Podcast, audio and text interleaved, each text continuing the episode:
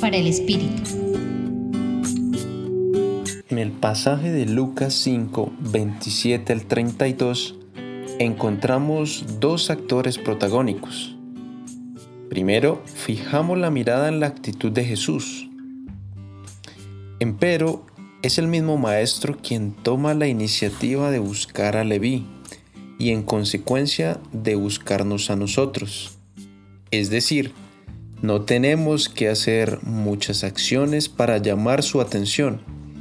Jesús camina con nosotros en los diferentes avatares de la vida y lo hace de manera libre y generosa, sin ningún interés distinto al de acompañarnos, animarnos, amarnos y ayudarnos a cargar con nuestros yugos.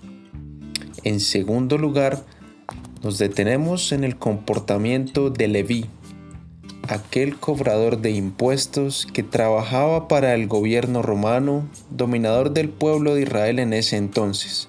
Leví se encontraba en plena actividad laboral, haciendo aquello que conocía y que lo hacía rico. Aparentemente nada le perturbaba. Sin embargo, en medio de su jornada es capaz de escuchar una invitación. Sígueme. Es una propuesta radical para una respuesta radical. Dejándolo todo, se levantó y lo siguió. Hoy también Jesús pasa por lo más ordinario de nuestro diario vivir y nos invita a que lo escuchemos.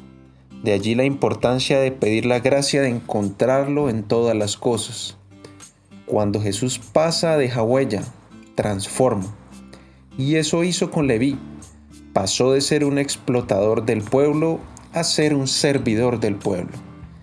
En ese orden de ideas, seguir a Cristo implica manifestaciones concretas de servicio y amor al que está a tu lado o con el que te encuentras en tu hogar o trabajo.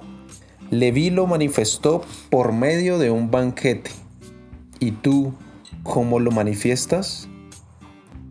Te acompañó Andrés Díaz de la Compañía de Jesús desde el Centro Pastoral de la Pontificia Universidad Javeriana.